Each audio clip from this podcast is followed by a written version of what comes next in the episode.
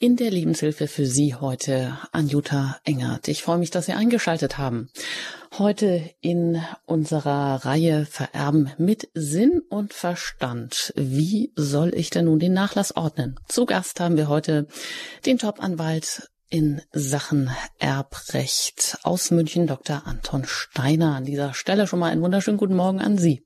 Ja, auch einen schönen guten Morgen und ein herzliches Grüß Gott ja, eigenständig ein Testament zu verfassen, in dem ich meinen Besitz nach meinen eigenen Wünschen und Vorstellungen weitergeben kann. Das klingt doch verlockend und sinnvoll. Aber wie viel Gestaltungsfreiheit habe ich denn nun bei der Testamentsabfassung und wo wird sie durch gesetzliche Pflichtanteile begrenzt? Und ist eine Beratung über einen Erbrechtsanwalt für ein gültiges und wirksames Testament nicht mit einigem Aufwand, vielleicht auch hohen Kosten verbunden? Also brauche ich überhaupt ein Testament? Tatsache ist, dass deutlich weniger als die Hälfte der Deutschen einen letzten Willen zu Papier bringt. Und wer sein Testament macht, der bringt er damit nicht zum Ausdruck, dass es bald vorbei ist mit dem Leben, sind das nun alles Vorurteile? Aber schließlich ist laut Gesetzgeber niemand dazu verpflichtet, ein Testament zu schreiben. Immerhin werden laut einer Studie in Deutschland im Jahr bis zu 400 Milliarden Euro vererbt. Das gibt ganz viel Stoff für leider auch sehr viel Zoff. Böse Überraschungen wie ungeahnte hohe Erbschaftssteuern, die schon manche Familie in die Schuldenfalle getrieben haben, oder Familienstreitigkeiten der Erben lebenslang bis zum Abbruch der Beziehungen. Denn ob viel oder wenig, das Erbe ist auch immer Ausdruck von Zuwendung und Liebe und auch von gefühlten Bevorzugungen, Bevorzugungen, Bevorzugung oder Benachteiligung unter Geschwistern. Ein Grund von vielen, sich rechtzeitig und genau zu überlegen, wem ich was von den vielen großen und kleinen Besitztümern hinterlassen möchte. Ja, Sie willkommen nochmal, Herr Dr. Anton Steiner. Sie sind Fachanwalt für Erbrecht in eigener Kanzlei mit den Kollegen Groll und Groß in München tätig. Ihr Spezialgebiet ist äh, die steuergünstige Testamentsgestaltung, das internationale Erbrecht. Und wie gesagt, Sie gelten als Topanwalt in Sachen Erbrecht, ausgezeichnet von Fokus und Wirtschaftswoche und laut einer Umfrage der Zeitschrift Kapital auch als einer der Top 15 Anwälte 2020. Also, ich denke, da sind wir heute auf der sicheren Seite mit Ihnen. Das ist ja schon mal wirklich positiv. Sie sind auch Präsident des Deutschen Forums für Erbrecht und auch in Medien immer wieder nachgefragt, sei es im Münchner Merkur, in der Rubrik Leserfragen, Experten antworten im Bayerischen Rundfunk oder im Fernsehen. Schön, dass Sie heute hier bei Radio Horeb in der Lebenshilfe zu Gast sind. Und auch an dieser Stelle gleich der Hinweis an Sie, die Sie uns Zuhörern eingeschaltet haben. Sie haben die Möglichkeit, sich in dieser Sendung auch mit Ihren ganz persönlichen Fragen hier an Dr. Steiner zu wenden. Fragen zum äh, Sachen äh, Testament, wie verfasse ich das oder überhaupt Erbrecht, also vielleicht alles, was Ihnen unter den Nägeln brennt, was Sie vielleicht auch noch nie so sich getraut haben zu fragen, denn es gibt ja auch einige ja, Hindernisse, Hemmschwellen offensichtlich äh, bei diesem Thema. Die Nummer gebe ich dann an entsprechender Stelle auch nochmal durch. Herr Dr. Steiner, wie oft müssen Sie sich denn die Haare raufen, wenn Sie auch so Zahlen hören? Naja, weniger als die Hälfte der Deutschen bringt seinen letzten Willen zu Papier oder auch andere gängige Meinungen, dass vielleicht ein Testament überflüssig sei, dass es mit hohen Kosten und Scherereien verbunden sei oder auch gleichbedeutend mit dem Ableben. Wie reagieren Sie darauf? Mit Verständnis, weil wer beschäftigt sich schon gerne mit dem eigenen Ableben? Das ist nichts, was Freude bereitet. Und deswegen habe ich auch großes Verständnis für jeden, der dieses Thema vor sich herschiebt. Andererseits kann ich nur jedem raten, packen Sie das Thema an, egal ob Sie jung oder alt sind. Es ist ein so gutes Gefühl, wenn man das geregelt hat. Für jüngere Menschen ist das etwas wie eine Brandversicherung. Die schließe ich ja auch nicht ab, damit es brennt, sondern für den unwahrscheinlichen Fall und habe ein gutes Gefühl. Für ältere Menschen, je mehr sich das Leben dem Ende zuneigt, umso mehr wird es natürlich ein reales Thema. Und da empfehle ich erst recht, es anzupacken und äh, ein Testament formwirksam zu Papier zu bringen. Auch als Akt der Nächstenliebe gegenüber den Hinterbliebenen, denn wer will schon Streit hinterlassen? Wir wollen doch alle den Familienfrieden wahren. Ja, das ist wohl wahr, das wollen wir alle, aber wie das dann im Einzelnen geht, ähm, dazu. Genau, da können wir Sie vielleicht doch auch gleich einen wichtigen Punkt aufgreifen. Ich höre auch oft, ich habe gar keine Erben. Das stimmt nicht. Jeder von uns hat Erben. Es kann nur sein, dass er sie gar nicht kennt. Also gerade Alleinstehende sagen mir oft mal, ich habe ja gar keine Erben. Aber wie gesagt, der Gesetzgeber hat eine Art Kassenarztmodell vorgesehen, die gesetzliche Erbfolge. Das heißt, wenn ich nichts tue, erbt jemand in der Verwandtschaft, den ich vielleicht nicht mal kenne. Und wer will das schon? Also da sehen wir schon eine Fallgruppe, bei der fast immer ein Testament erforderlich ist, Alleinstehende. Aber dann gibt es auch andere Fallgruppen. Zum Beispiel, Sie sind, ich bin Witwer, ich habe ein einziges Kind, ein Sohn, ich verstehe mich gut mit ihm. Da sieht die gesetzliche Erbfolge vor, der wird mein Alleinerbe. Könnte man ich meinen, brauche ich kein Testament. Aber was ist, wenn ich zum Beispiel eine Nachbarin habe, die, der es nicht besonders wirtschaftlich gut geht, der ich immer wieder mal was zustecke und ich will die auch im Testament versorgt wissen? Dann brauche ich schon ein Testament. Was ist, wenn ich anordnen will, dass ein kleinerer Teil meines Vermögens für gute Zwecke weggeht, weil mein Sohn eh noch genug erbt? Auch da brauche ich ein Testament. Wenn wir das im Einzelnen durchgehen, werden wir fast nie einen Fall finden, in dem nicht ein Testament zumindest wünschenswert wäre. Hm, wenn Sie das schon ansprechen, dass vielleicht manch einer meint, er hätte überhaupt keinen Erben oder er hätte eben nur den alleinigen Erben, dann kann das ja auch sein, dass dieser Erbe frühzeitig stirbt und dann ist der Fall ja genauso, wie Sie ihn gerade angesprochen haben. Bringen wir vielleicht auch noch was Aktuelles mit hinein, was vielleicht auch viele Gemüter immer wieder bewegt. Kürzlich, da habe ich einen Artikel in der ähm, FAZ Online gelesen über die armen Steinreichen und wir, ähm, oder Sie sind ja nun auch ansässig in München und bekanntlich ist das auch die teuerste Stadt Deutschlands. Das heißt, wer dort ein Haus besitzt, meint man ja dann entweder ist er steinreich oder er hat geerbt. Und es gibt ja auch wirklich gigantische Preise, Quadratmeterpreise im Bereich Neubauwohnungen, die so bei 9.800 Euro liegen pro Quadratmeter, habe ich mich schlau gemacht und ja, das ist ja wirklich schon gigantisch. Also München, die Stadt der Erben. Aber offenbar sind es, ist es der, sind es die Grundstücke, die Preistreiber sind nicht unbedingt die Immobilie. Man sollte ja nun eigentlich dann meinen, dass Grundbesitzer oder auch angehende Erben in München ihr Glück vielleicht kaum fassen können.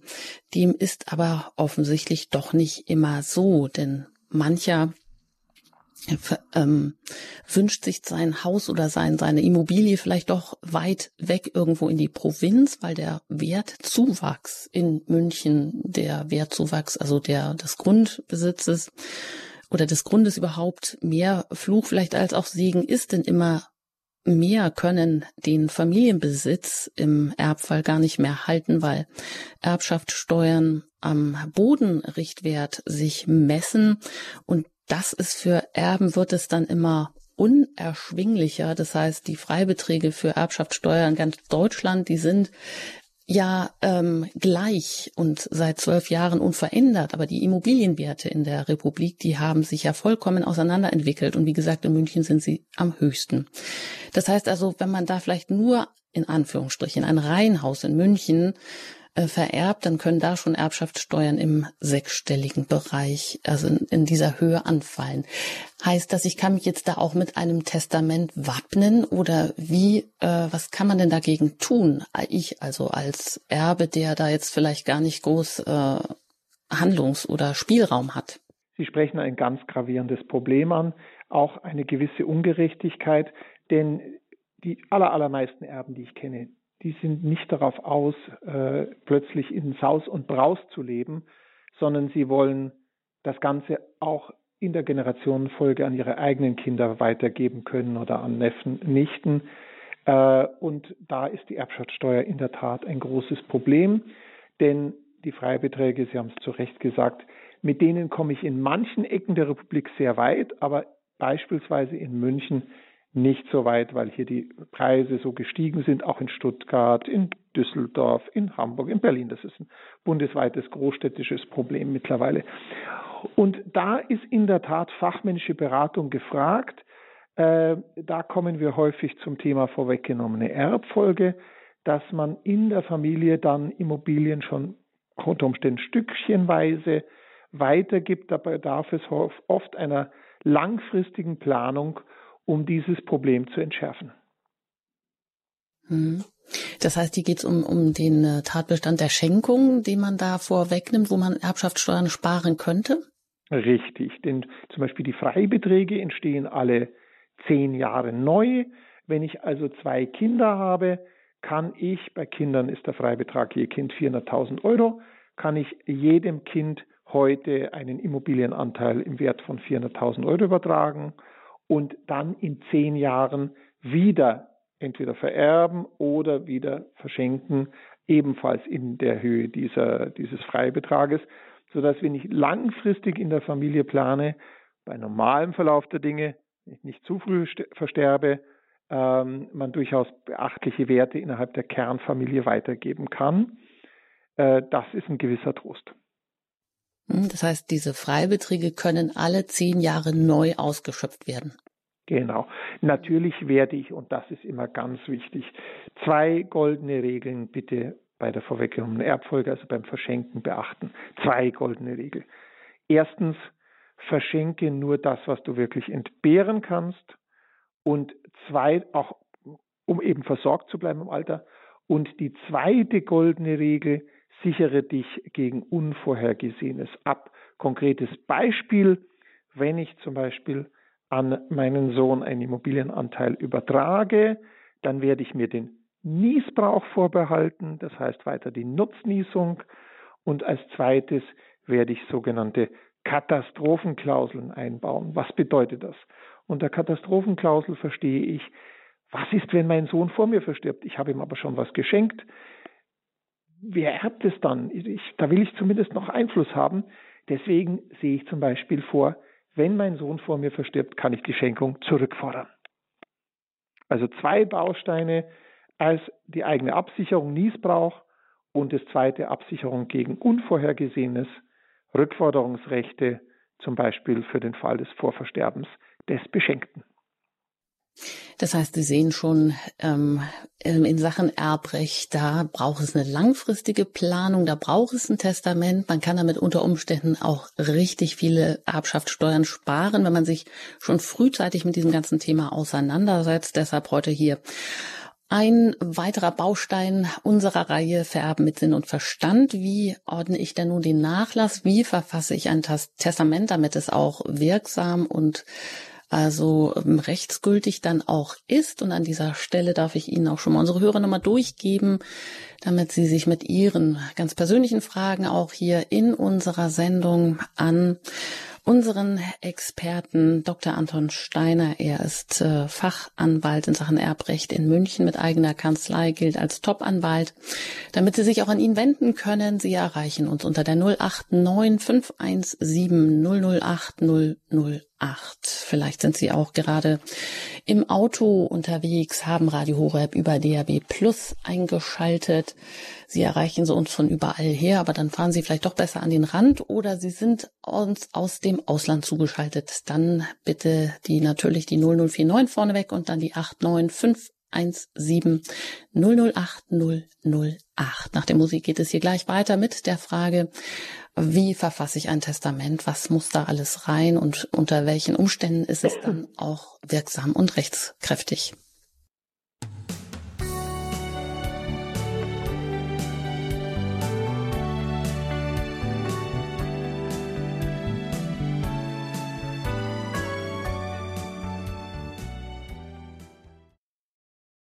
Vererben mit Sinn und Verstand, ein weiterer Teil in unserer Reihe. Wir fragen heute, wie man den Nachlass ordnen kann, wie man ein Testament sinnvoll aufsetzen kann. Zu Gast ist unser Experte Dr. Anton Steiner, Münchner Fachanwalt für Erbrecht. Mein Name ist Anjuta Engert. Ich leite Sie durch diese Sendung. Sie können uns auch jetzt schon anrufen und Ihre Fragen stellen unter der 089 517 008 008. Das hat eine Hörerin aus dem Raum Darmstadt bereits getan. Ich darf Sie hier in der Sendung begrüßen. Guten Morgen. Schönen guten Morgen.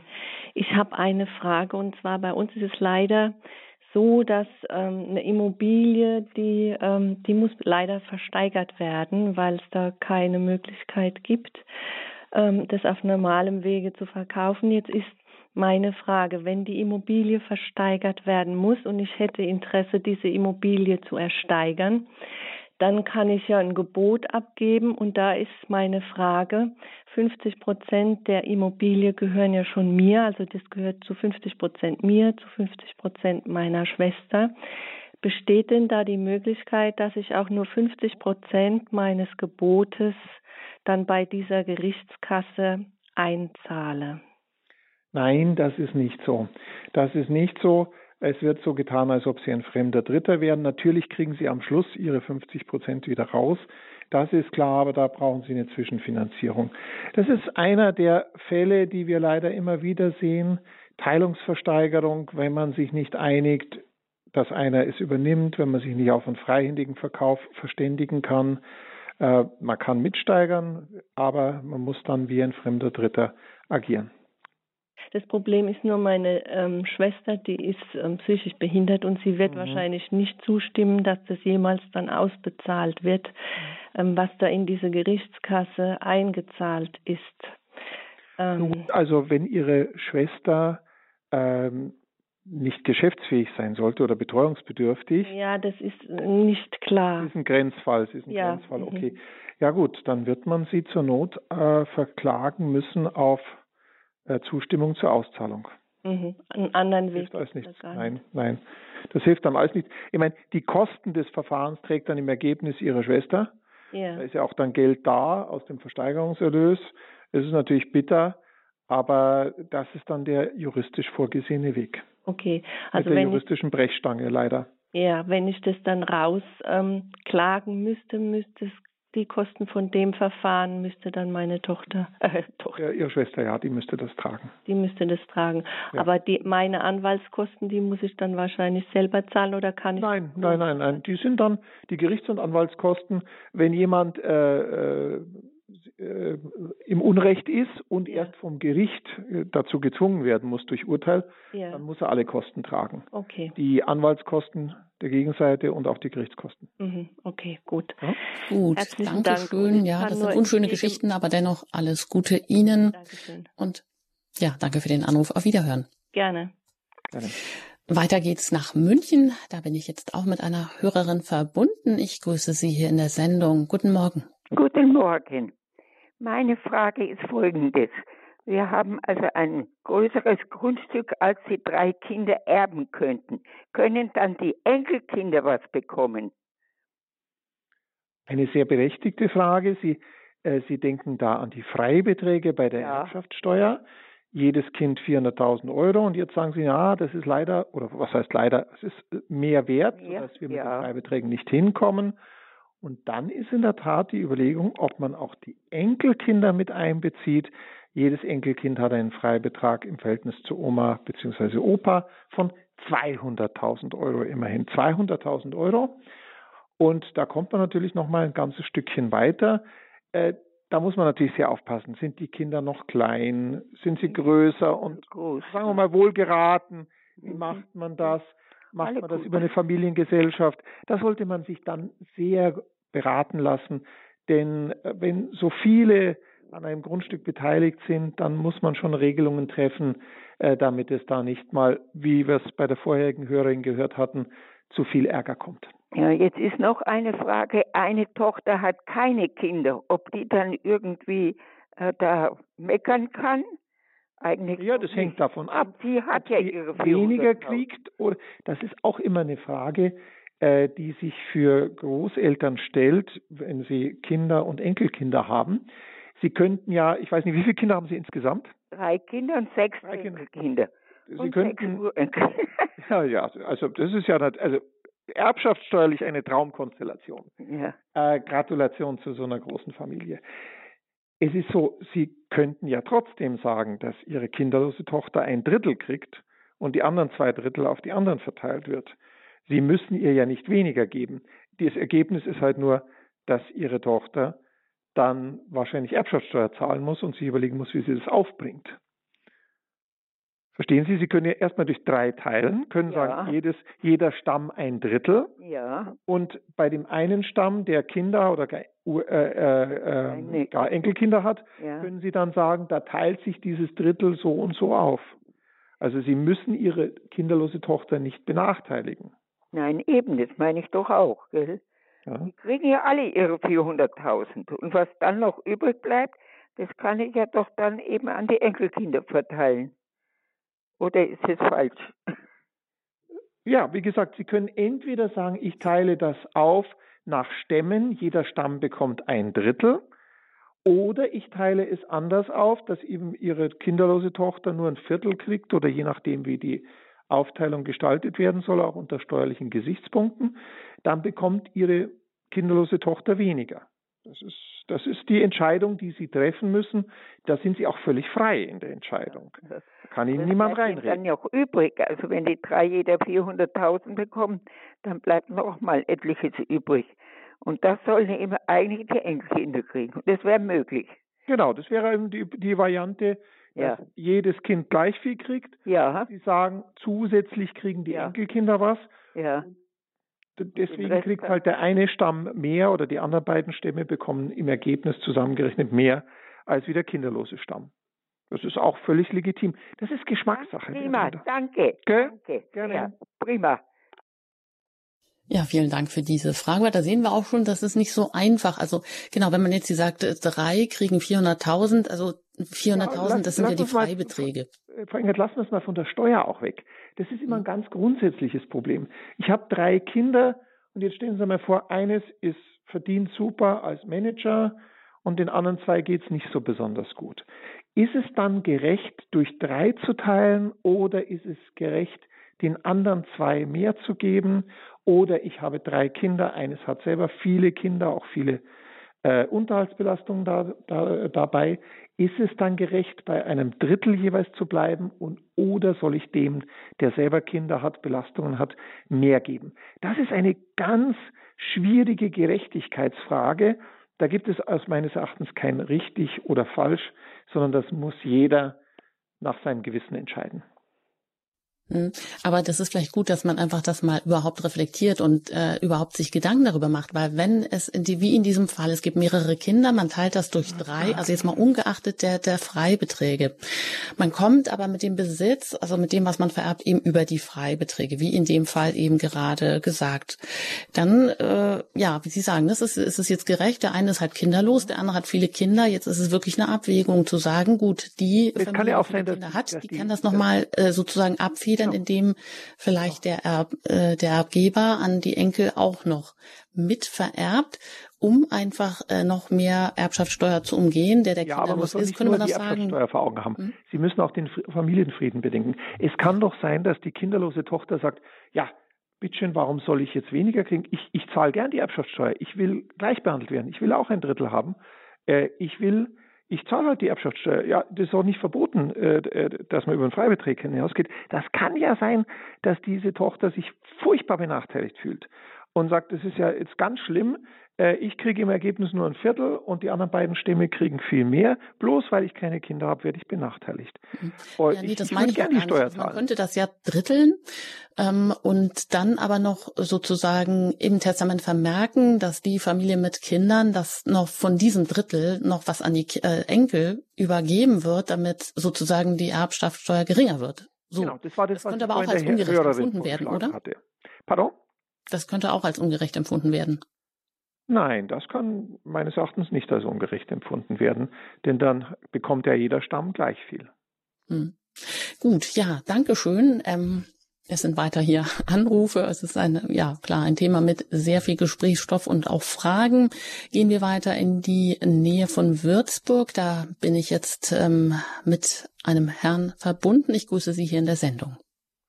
Guten ja, Morgen. Guten Morgen. Ähm, nach Möglichkeit, wenn ich unbekannt bleiben darf. Es geht darum, ähm, wir sind ein Familienbetrieb und ähm, da gibt es drei Söhne und ähm, der Vater wurde zunehmend äh, krank bis sterbenskrank, war aber noch lange Zeit der Besitzer. Ich habe den Betrieb dann geleitet, aber eben noch nicht äh, wirklich der Inhaber des Betriebs. Und habe den Betrieb so circa 15 Jahre lang geleitet, habe dann einen jüngeren Bruder mit auch in den Betrieb integriert und ausgebildet. Und mit meiner Erkrankung kam es dann brachial viel schlimmer, sodass mir klar war, ich kann den Betrieb nicht übernehmen, der dann auch unter Schuldenbelastung stand, weil der Vater quasi in seinen letzten Zügen da noch äh, viel umgebaut und investiert hat. Dann kam es, dass es äh, zum starken Druck kam von Seiten der Banken, dass ähm, eine Nachfolgeregelung jetzt dringlich her muss. Und im Jahr 2005 wurde das dann übers Notariat abgewickelt. Der Bruder hat im Vorfeld äh, eigentlich keine drei Sätze mit niemandem gesprochen. Wie das dann kommen mag, war nur so viel für uns klar. Ich wurde schwerst krank und der jüngere Bruder wird dann der Betriebsnachfolger, hat aber also mit niemandem darüber spezielleres, konkreteres äh, im Voraus äh, besprochen und hat äh, also nach ziemlich meiner Überzeugung das Notariat, äh, die Notarin sehr beeinflusst, wie dann alles äh, geregelt sein soll. Und im Ergebnis war es, dass er äh, der Betriebsnachfolger, also der Unternehmer, der Betriebsinhaber wird.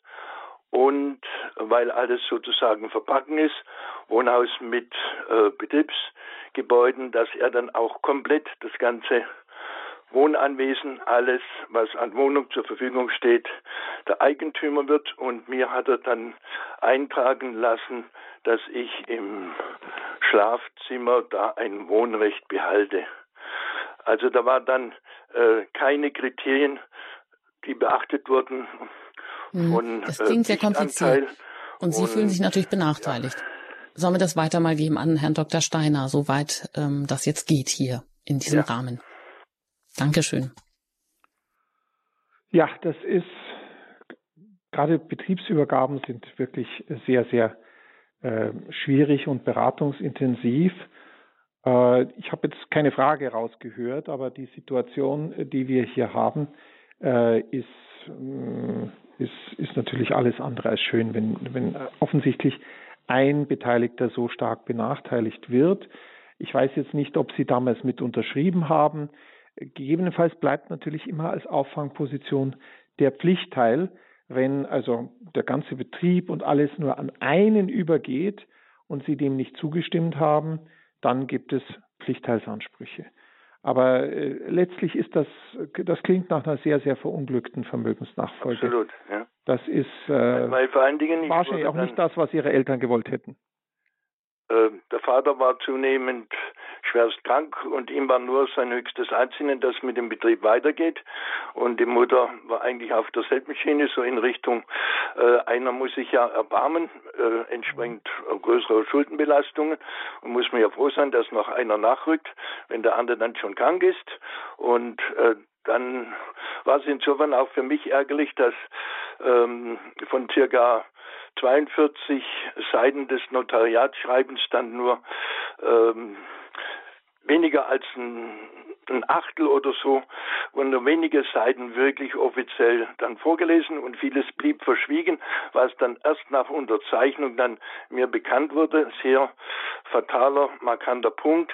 Im Fall von meiner Erkrankung gibt es keine Geldzuweisungen. Ja. Sie haben damals und, mit unterschrieben, den Übergabevertrag. Wie bitte? Sie haben damals mit unterschrieben. Ja, ich habe unterschrieben, aber äh, unterschrieben, äh, was bedeutet, dass nur ein geringer Anteil in dieser einen einzigen Sitzung da äh, bekannt wurde, besprochen wurde. ich glaube, das ist auch eine wichtige Botschaft und äh, ich fürchte, in Ihrem Fall ist der Zug abgefahren, aber für viele Zuhörer ist das, glaube ich, auch eine wichtige Botschaft. Wenn man beim Notar sitzt, hat man ja oft diese Ehrfurcht und es wird sehr, sehr schnell vorgelesen, juristische Fachtermini, die man gar nicht versteht, komplizierte Schachtelsätze, sehr komplexe Zusammenhänge. ich sage immer ganz klar, lassen Sie sich Notarverträge vorher als Entwurf geben, lesen Sie die in Ruhe durch und wenn Sie nicht hundertprozentig sicher sind, dass Sie alles verstanden haben, ziehen Sie einen Fachmann dazu, der Ihnen das erklärt, damit Sie wirklich wissen, was Sie unterschrieben haben. Das ist etwas, was ich immer wieder höre, dass man sagt, ja, da ging es dann eigentlich recht schnell, schnell und es wurde gar nicht so richtig alles vorgelesen und ich weiß eigentlich, ich habe erst im Nachhinein erfahren, was ich überhaupt unterschrieben habe. Das ist eine wirklich, und im Nachhinein sowas noch anzufechten, das ist immer sehr, sehr schwierig. Das heißt, das ist ich, ich danke möglich. wirklich für Ihren, mhm. für Ihren Fall, weil der wirklich auch ähm, sehr instruktiv ist. Mhm. Richtig, der ist wirklich sehr instruktiv. Ähm, danke für Ihren Anruf, auch wenn wir jetzt vielleicht Ihnen da keine positive Nachricht mit auf den Weg geben können. Aber es ist ja schon erschreckend, dass, also wie äh, der Herr jetzt hier gerade geschildert hat, dass ähm, wirklich auch eine Person der Familie, also ein ähm, der Bruder den Notar auf seine Seite zieht, also das, was überhaupt möglich ist, dass ein Notar auch sowas dann unterstützen kann, dass so Verträge so ausgehandelt werden, dass eigentlich einer äh, sehr benachteiligt aus dieser ganzen Sache herausgeht, äh, weil er vielleicht nicht in dem Moment das Ganze übersehen kann. Naja, da muss ich aber schon die Notare in Schutz nehmen. Gut. Also das, äh, wir können natürlich diesen Einzelfall nicht beurteilen. Wir, wir kennen die andere Seite nicht und die Stellungnahme der anderen Beteiligten nicht. Aber ganz generell lässt sich schon sagen, dass Notare äh, sich nicht auf eine Seite stellen. Nur wenn die Beteiligten natürlich kommen und sagen, wir wollen so und so haben, oder einer kommt und sagt, ich will so und so haben, der Notar setzt das auf, leitet es dann auch den anderen Beteiligten zu und die, die sagen nichts ja, was soll dann der Notar machen? Soll er sich dann einmischen und Familienstreitigkeiten äh, produzieren? Also äh, Sie, dürfen die Stellung, Stellung, des Notars nicht so missverstehen, dass der jetzt sozusagen nochmal nachforscht, ist das auch gerecht, was ihr mir hier schildert, sondern seine Aufgabe ist es, das zu beurkunden, was ihm die Beteiligten mitteilen. Und wenn einer sich nicht auf die Hinterfüße stellt, dann, Sie würden sich auch schön bedanken, wenn Sie eine Wohnung kaufen und der Notar sagt dann zum Verkäufer, Sie, der Preis erscheint aber zu gering, wollen Sie nicht mal nachverhandeln, die Frau Engert soll mehr zahlen. Das würden Sie ja auch nicht wollen. Wichtig aber, dass Sie das hier sagen und nennen, also die Funktion des Notars eben wirklich, dass er auch das beurkundet, was Beteiligte, ähm, äh, was sie ihm auch vorlegen und Sie sagen und geben den Tipp einfach mit, dass man Notarverträge sich vorher als Entwurf geben lässt, denn in der Tat, wenn ich jetzt da sitze und ja äh, blank erwischt werde mit äh, einer Fachsprache, die ich gar nicht entziffern kann oder dass ich gar nicht überblicken kann, dann sollte ich das nicht an Ort und Stelle unterschreiben müssen, sondern es sollte mir einfach vorher vorliegen, damit ich das vielleicht auch mit einem Fachanwalt vorher durchsprechen kann. Ja, danke für diesen Tipp. Dennoch alles Gute Ihnen nach Würzburg. Auf Wiederhören und weiter geht's nach München. Da bin ich jetzt mit einer Hörerin verbunden. Ich grüße Sie hier in der Sendung. Guten Morgen. Guten Morgen, Weingart. Grüß Gott, Herr Dr. Steiner. Ich hätte eine Frage. Und zwar, ich habe eine, ich habe vier Kinder und äh, Vier Kinder, sagten Sie? Vier Kinder? Vier Kinder, ja. Denen geht es sehr gut. Und ich habe also kein nennenswertes Bargeld zu vererben. Das Einzige, was ich habe, das sind Bücher. Und mhm. da gehen halt die Meinungen auseinander. Der eine liebt halt Bücher und der andere weniger.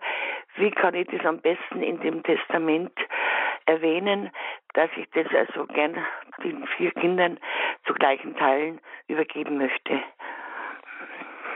Naja, Sie sind verwitwet, wenn ich fragen darf, oder? Nein, ich bin nicht verwitwet. Ich bin geschieden. Sie sind geschieden, okay.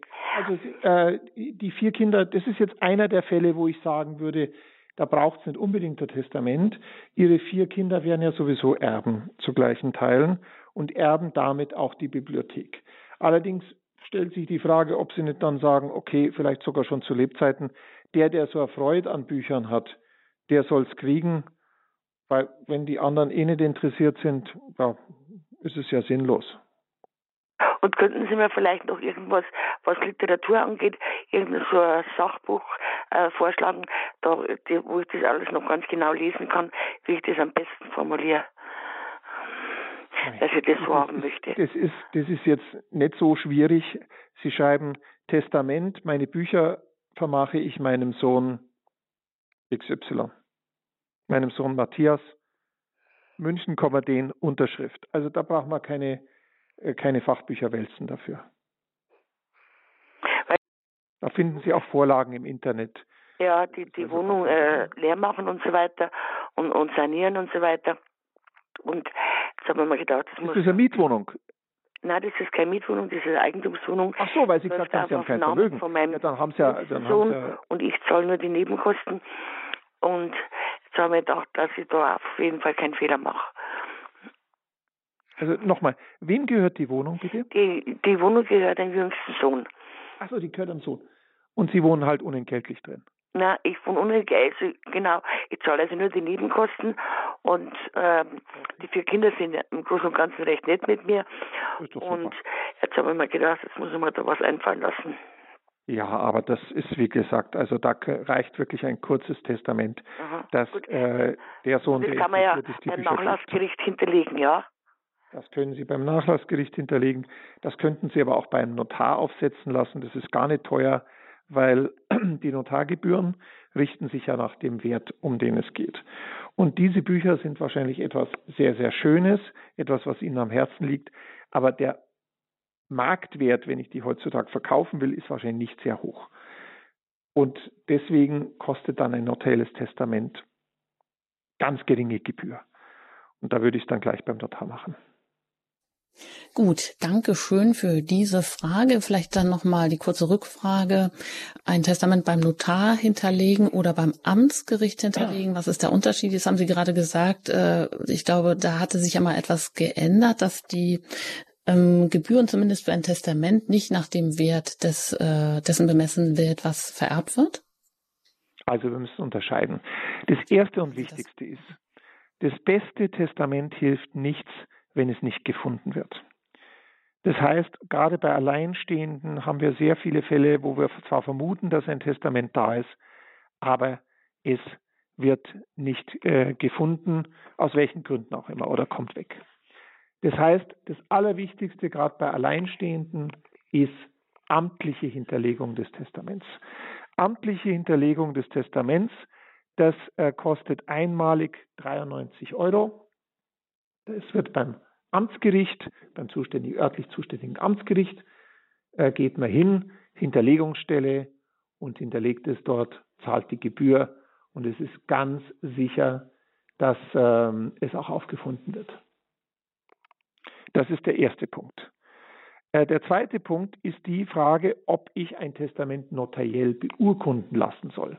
Das heißt, ich schreibe es nicht selber, sondern der Notar setzt es für mich auf und ähm, dann wird es auch verwahrt vom Notar, dann kann es auch nicht wegkommen. Der Vorteil ist eben, ich habe dann ein ähm, gültiges Testament fachmännisch aufgesetzt. Das kostet bei einem Vermögen beispielsweise von 50.000 Euro 280 Euro beim Notar, bei einem Vermögen von 500.000 Euro circa 1300 Euro beim Notar. Das sind durchaus erhebliche Kosten, aber dafür habe ich eben auch die Beratung und es ist fachmännisch aufgesetzt. Genau, und da kann man sich vorher auch nach dem Honorar erkundigen oder nach den Gebühren, die anfallen. Genau. Das wird man ja vorher genau. besprechen. Hm? Richtig, Gut, richtig. also hier zweimal die Unterscheidung, einmal die amtliche Hinterlegung des Testaments, die eine einmalige Gebühr von 93 Euro aktuell ähm, kosten um einfach damit das Testament dann nachher auch aufgefunden wird, das aber selber eigenständig handschriftlich verfasst wurde. Und zweitens eben, wenn ich das Testament, wenn ich sicher gehen möchte, dass es auch wirklich gültig ist und fachmännisch aufgesetzt von einem Notar äh, beurkundet wird, dann richtet sich das die Gebühr auch nach dem Vermögenswert oder das wird eben vorher dann auch ausgehandelt oder besprochen? Ja, ausgehandelt kann es nicht werden. Äh, die Notargebühren sind gesetzlich festgeschrieben und fix. Äh, ausgehandelt kann es nicht werden. Gut. Weiter geht's mit Fragen, die hier weiterhin eingehen. Da bin ich jetzt ähm, wieder in der Nähe von München mit einer Hörerin verbunden. Ich grüße Sie hier in der Sendung. Guten Morgen. Guten Morgen. Ich hätte eine Frage an Herrn Steiner. Es ist testamentlich geregelt, dass Erbe unter zwei Söhnen Aber zu dem Katastrophenversorgung, äh, das Herr Steiner angesprochen hat, hätte ich die Frage, im Falle des Falles, dass der Erbe zum Alkohol verfällt, wie kann ich da mein Erbe absichern? Sie könnten Vor- und Nacherbschaft anordnen. Sie könnten sagen, äh, Erbe ist mein Sohn Matthias und wenn der verstirbt oder äh, alkoholkrank wird, dann geht das Erbe weiter auf na, dessen Sohn oder Neffen oder, oder wen auch immer Sie, Sie äh, vorhaben.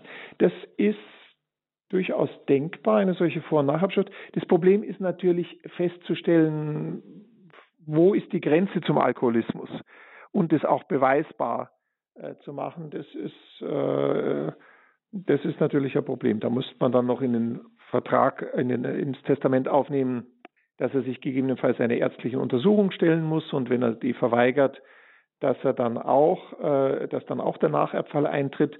Also das ist mit einigen Formulierungsaufwand verbunden. Das muss fachmännisch aufgesetzt werden, ist aber möglich, eine solche Klausel. Ähm, Gut. Dann, ja. dann wäre man auch abgesichert, wenn, wenn der einen Unfall baut mit, mit Todesfolge, dass das Erbe nicht äh, da drauf geht. Todesfall infolge von Alkoholkonsum? Meinen Sie wahrscheinlich dann, oder? Ähm, ja, das ist, ist eine berechtigte Frage, wobei ich, Sie sehen, ich zögere, weil das etwas ungewöhnlich ist, diese Überlegung. Also Ihre Überlegung ist die, Ihr Sohn oder der Sohn, um, um den es da geht, erbt und äh, dann produziert er einen Unfall, bei dem die Versicherung nicht zahlt und dann wird auf das Vermögen von ihm zugegriffen. Oh Gott, oh Gott.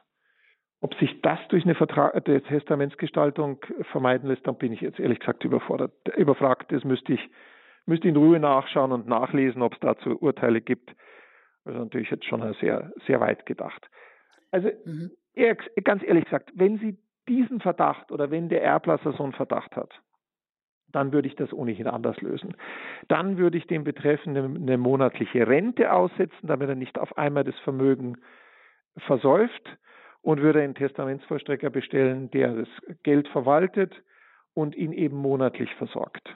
Also da würde ich nicht mit Vor- und Nachhabschaft arbeiten, sondern würde so eine andere Konstruktion wählen. Und dann kann auch für diesen Fall, den Sie gerade geschildert haben, äh, das Vermögen geschützt werden vor dem Zugriff von Gläubigern, Unfallgeschädigten, Versicherungen oder Ähnlichem. Das wäre die wesentlich einfachere und wohl bessere Konstruktion. Ja, Vertrag Aber Sie sehen schon, das ist, das ist schon eher Hochreck.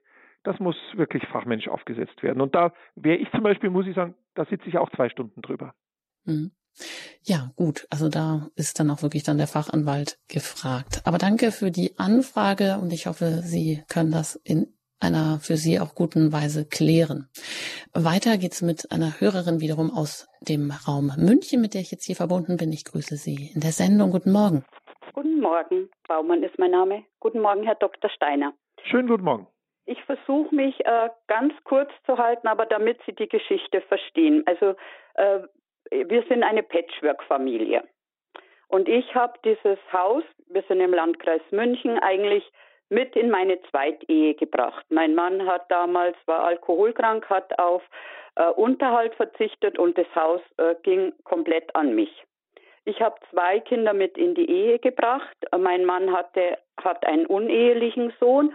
Gemeinschaftlich haben wir noch Zwillinge bekommen. Wir haben also mit unseren vier Kindern leben wir seit 30 Jahren hier. Also mein Mann ist 69, ich bin 63 und wir überlegen halt, dass wie äh, wir das jetzt, ob wir ein Testament aufsetzen oder wie wir das regeln. Was wir nicht wollen, ist, dass sein äh, äh Sohn zu dem er keinen Kontakt hat, äh, äh, der auch auf nicht guten Bahnen war. Und wir wollen eigentlich nicht, dass er irgendwas, was in unserem Todesfall von diesem Haus bekommt. Also er hat sich nie um seinen Papa gekümmert, als er schwer krank war. Und wie gesagt, wir haben eigentlich auch keinerlei Kontakt zu ihm. Und eigentlich wollen wir wirklich nicht, dass er, wenn jetzt das Haus hier im Raum München 1,4 Millionen und wir versterben, weil wir Motorradfahrer sind oder irgend so, aber wir wollen eigentlich nicht, dass er Geld bekommt. aber in der gesetzlichen Erbfolge wäre er ja mit dabei, oder? Jawohl, und deswegen Punkt 1 in Ihrer Konstellation unbedingt ein Testament. Unbedingt ein Testament. Genau, also da brauchen wir gar nicht drüber reden. Genau. Äh, weil sonst wäre er ja sogar Miterbe. Er wäre ja sogar Miterbe. Das heißt, ein Testament, in dem er enterbt wird, muss auf jeden Fall her. In dem Testament muss auch dafür Sorge getragen werden, dass wenn Sie zum Beispiel die Erstverstorbene wären und Ihr Mann erbt von Ihnen was, dass er nicht daran einen Pflichtteil hat. Das kann man gestalten, das ist möglich. Äh, was ihm letztlich bleiben wird beim Tod Ihres Mannes, dass er einen gewissen Pflichtteilsanspruch hat. Äh, das hängt auch von dem Güterstand ab, in dem Sie leben. Äh, das muss man sich mal anschauen. Diesen Pflichtteil wird man nicht wegkriegen. Äh, muss man mal grob kalkulieren, wie hoch der ist. Ist der finanzierbar? Vielleicht eröffnet sich ja mal ein Zeitfenster, wo man mit ihm über einen Pflichtteilsverzicht sprechen kann, dass man ihm sagt, du kriegst jetzt schon eine gewisse Summe, aber dann muss er Ruhe sein. Das muss dann notariell gemacht werden. Das muss man sehen. Aber Sie müssen auf jeden Fall ein Testament errichten, fachmännisch beraten durch einen Fachanwalt für Erbrecht oder, oder Notar. Also wir damals hat ja das Haus mir alleine gehört, aber dann, als ja mein Mann hat ja 30 Jahre dafür gearbeitet, nächstes Jahr ist es abbezahlt, äh, da habe hab ich ihn dann, wir sind jetzt beide in dem Grundbuch eingetragen und wir haben, äh, es gehört uns beiden. Mhm. Es war die Überlegung, wenn er mir wieder alles zurückgibt und es gehört nur mir, dann hätte dann sein Sohn da keinen Anspruch drauf. Oder ist das ein Quatsch? Auch das muss man im Einzelfall untersuchen, mhm. äh, denn es gibt Pflichtteilsergänzungsansprüche. Mhm. Das heißt, äh, wenn Ihr Mann Ihnen etwas schenkt, also ohne juristische Verpflichtung gibt, dann hat der Sohn trotzdem auch daran einen Pflichtteilsanspruch, wenn Ihr Mann mal verstirbt. Das Ganze kann trotzdem Vorteile haben, äh, wegen Bewertungsfragen etc. Aber ähm, es, wäre durchaus überlegenswert, das auch mit einzubauen, aber Sie brauchen ein Gesamtkonzept. Wie gesagt, das ist nichts, was wir hier in zwei Minuten am Radio äh, erklären können. Aber es gibt Möglichkeiten, da einiges zu tun und Ihre Überlegungen gehen völlig in die richtige Richtung. In diesem Sinne vielen Dank für Ihren Anruf und ich denke, es hat Sie vielleicht ein bisschen weitergebracht. Alles Gute nach München und wir kommen in die Nähe von Heidelberg. Da bin ich mit einer weiteren Hörerin verbunden, die ich hier herzlich in der Sendung begrüßen möchte. Guten Morgen. Ja, guten Morgen, Herr Dr. Steiner und grüß Gott verändert. Ich bin jetzt ein bisschen aufgeregt, muss ich dazu sagen. Ich hoffe, dass ich das jetzt alles so rüberkriege, wie ich das eigentlich so äh, geklärt haben möchte. Gar kein Problem. Sie erzählen mir das so, als wie wenn wir bei einer Tasse Kaffee zusammenstünden. Ja, wunderbar. Vielen Dank. Also Sie hören sich sehr sympathisch an und darum traue ich mich überhaupt zu fragen. Ich bin noch in dem Modus, mein Mann ist vor sechs Monaten gestorben und darum ist jetzt für mich alles ein bisschen frisch und nah und so weiter. Also mein Mann und ich, wir haben ein Testament aufgesetzt. Der länger Überlebende ist der Alleinerbe. Wie gesagt, mhm. wir waren 47 Jahre verheiratet. Mhm. Und die Kinder haben Pflichtheitsverzicht unterschrieben. Mhm. Und wir haben eine Immobilie, die ist vielleicht so 600.000 wert durch den enormen Preisanstieg an Immobilien und haben noch eine Eigentumswohnung in der Großstadt in Köln. Das kann man ja sagen. Mhm. Und die ist jetzt, sagen wir mal, so 400.000 wert. Jetzt ist einfach meine Frage, meine Angst, dass ich Erbschaftssteuer zahlen muss, weil die Kinder ja Pflichtheitsverzicht unterschrieben haben.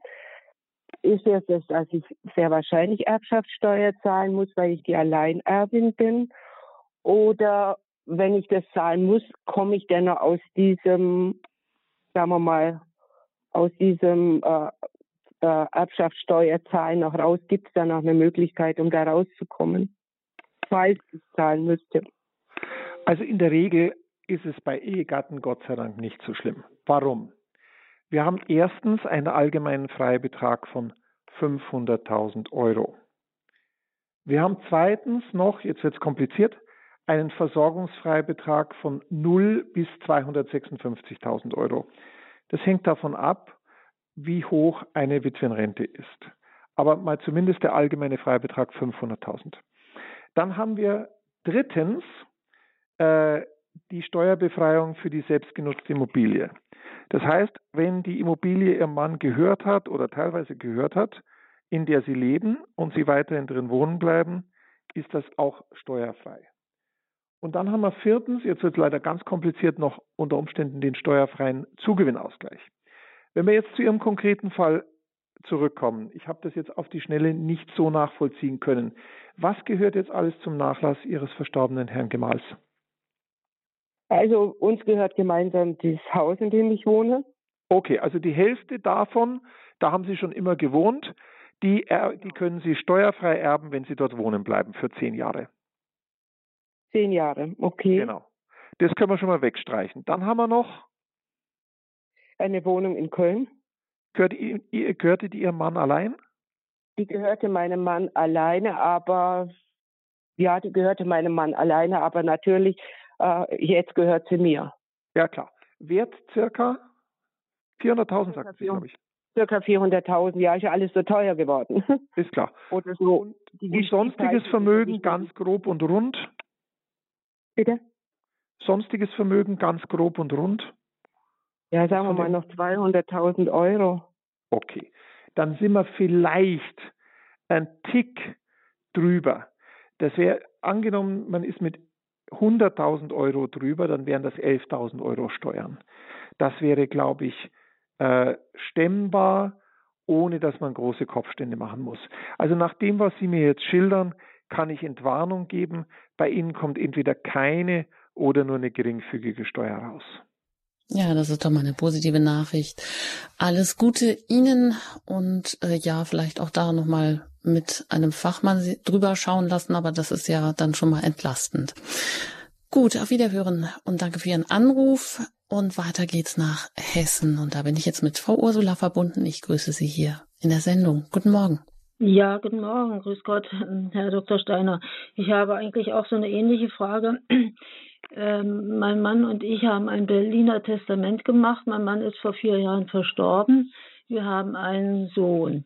Ähm, äh, vorhanden ist ein Privathaus, ein älteres und ähm, ein Mietshaus mit fünf Wohneinheiten, ein Grundstück noch. Also wir kämen also auch über die 400.000, die er dann äh, Freibetrag ähm, hätte, aber ähm, ja wahrscheinlich noch zahlen muss.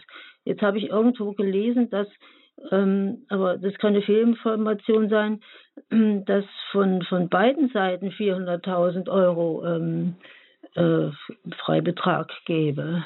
Stimmt das oder ist das falsch? Im Verhältnis zu den Kindern, ja. Wenn, wenn äh, nehmen wir eine ganz klassische Familie, Mutter, Vater, zwei Kinder. Der Vater kann jedem Kind 400.000 Euro hinterlassen, steuerfrei. Die Mutter jedem Kind 400.000 Euro steuerfrei hinterlassen. Aber war Ihre Frage nicht die, ob für Sie Steuer anfällt? Äh, bis, bis jetzt habe ich da keine. Haben Sie nichts bekommen? Gut, gut, gut, gut. Keine Nachricht oder keine. Wir sollten vielleicht noch klären für die Hörer, was ein Berliner Testament ist, auch wenn es sicher viele wissen. Berliner Testament bedeutet, wir setzen uns gegenseitig zu Alleinerben ein, wir, die Ehegatten, und beim Tod des Zweiten erben die Kinder. Das ist so das klassische Berliner Testament. Ich bin übrigens ein großer Fan des Berliner Testaments. Eine klare Regelung, bestmögliche Absicherung für den überlebenden Ehegatten. Ja, also jetzt nochmal die, die äh, Frage zur Klärung. Jetzt hat ähm, mein Sohn praktisch äh, 800.000 Euro Freibetrag. Stimmt das, oder?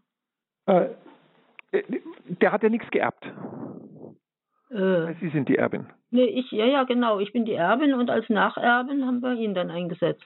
Also, weil halt äh, sind noch ähm, äh, Halbgeschwister Jetzt kommen wir zu einem Nachteil. Jetzt kommen wir zu einem Nachteil des Berliner Testaments.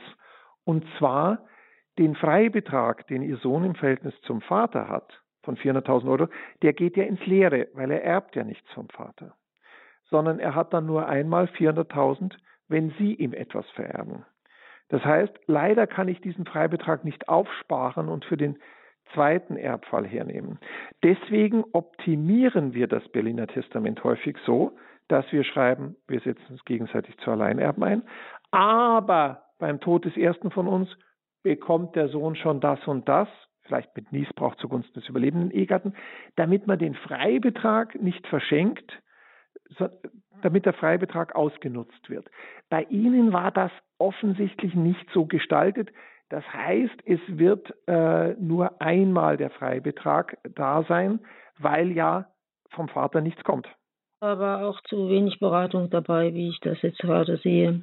Äh, das ist in der Tat, äh, wie gesagt, die, die Testamentsgestaltung ist keine einfache Geschichte, denn man muss einerseits abwägen, bestmögliche Versorgung der Ehefrau. Das ist bei Ihnen hier offensichtlich geschehen durch das Berliner Testament, finde ich auch sehr gut.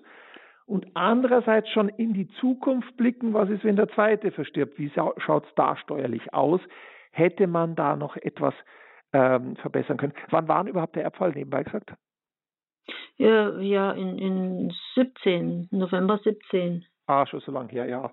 ja. Man hätte vielleicht noch etwas machen können durch Geltendmachung des Pflichtteils.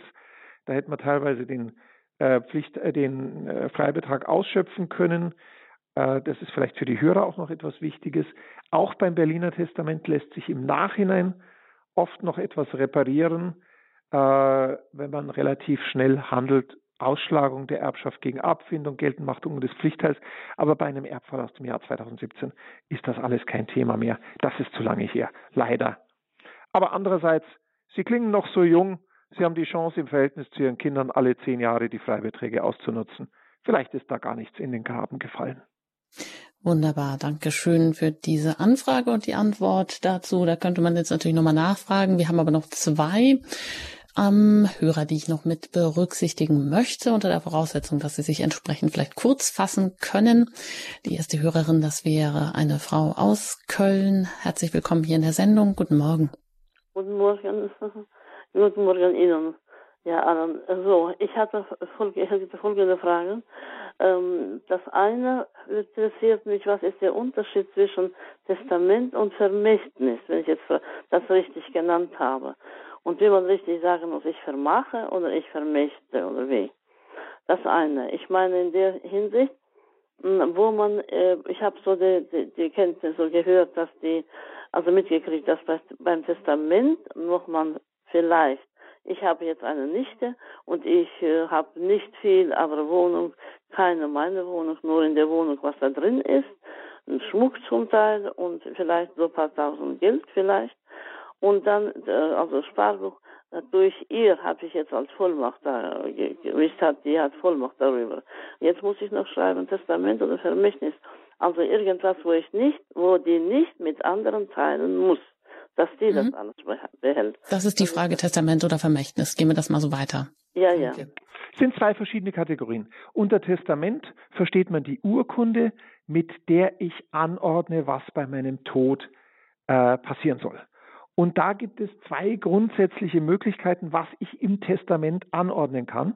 Die Erbeinsetzung, das ist die Person oder die Personen, die in meine Fußstapfen treten, also im Guten wie im Bösen. Die erben alles, was nicht anders geregelt ist, aber auch die Schulden, Nachlassverbindlichkeit, Beerdigungskosten und so weiter. Vermächtnis hingegen ist auch etwas, was ich ins Testament reinschreiben kann. Das geht, da geht es um bestimmte einzelne Werte. Beispiel, ich bin alleinstehend, ich setze meine Nichte zur Erbin ein und durch Vermächtnis erhält meine gute Freundin Clara mein Porzellanservice, an dem sie so viel Freude hat und meine Haushälterin bekommt einmalig 10.000 Euro durch Vermächtnis und einer gemeinnützigen Organisation hinterlasse ich 5000 Euro. Das wären so klassische Vermächtnisse als Bausteine im Testament. Wunderbar, vielen Dank. Alles Gute nach Köln und ein letzter Schwenk ganz kurz nach Deggendorf. Dort bin ich auch noch mit einer Hörerin verbunden. Wenn es kurz geht, dann wäre es gut. Herzlich willkommen. Grüß Hallo. Gott. Grüß Gott. Grüß Gott. Äh, ich habe eine Frage. Und zwar, meine Tochter ist letzten äh, Mai im 2021 verstorben und äh, die hat kein Testament gemacht, gar nichts. Wir hatten nichts in der Hand aber sie hat ein Haus. Und es ist bis jetzt vom Amtsgericht nicht äh, keine Bestätigung gekommen. Ich bin aber schon 81 Jahre alt, ich bin die Mutter und ich möchte dies alles geregelt haben, solange ich lebe. Da müssen wir jetzt einen Punkt machen. Gehen wir das jetzt noch als letztes weiter. Ja, es hängt davon ab, wer die, wer die Tochter beerbt hat. Äh, wenn die Tochter ansonsten keine näheren Verwandten hat und auch nicht verheiratet war, dann ist unsere Hörerin Alleinerbin der Tochter geworden und ähm, Kraft gesetzlicher Erbfolge. Und äh, das Gericht kümmert sich nicht automatisch darum, sondern unserer Hörerin ist zu empfehlen, zum nächstgelegenen Notar zu gehen, damit er einen Erbscheinsantrag beurkundet.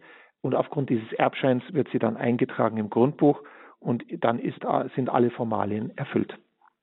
Also der Hinweis an die Hörerin, sich da mit einem Erbrechtsanwalt auseinanderzusetzen, einen Termin zu vereinbaren. Ein ganz herzliches Dankeschön an Sie, Dr. Anton Steiner, Fachanwalt für Erbrecht aus München, dass Sie heute hier zu Gast waren als Experte in unserer Reihe Vererben mit Sinn und Verstand hier bei Radio Horeb. Danke Ihnen, alles Gute und auf Wiederhören. Ja, Sie können diese Sendung und auch alle anderen Sendungen bei uns in der Mediathek im Podcast gerne nachhören unter www.hore.org. Und auch im Tagesprogramm finden Sie weitere Informationen, nämlich da sind auch Broschüren hinterlegt, über die Sie sich weitere Informationen holen können. Ich danke Ihnen recht herzlich für Ihr Interesse, fürs Zuhören. Danke Ihnen auch immer für Ihre Spenden, die diese Sendungen erst möglich machen und wünsche Ihnen noch einen gesegneten Tag. Ihre Anjuta Engert.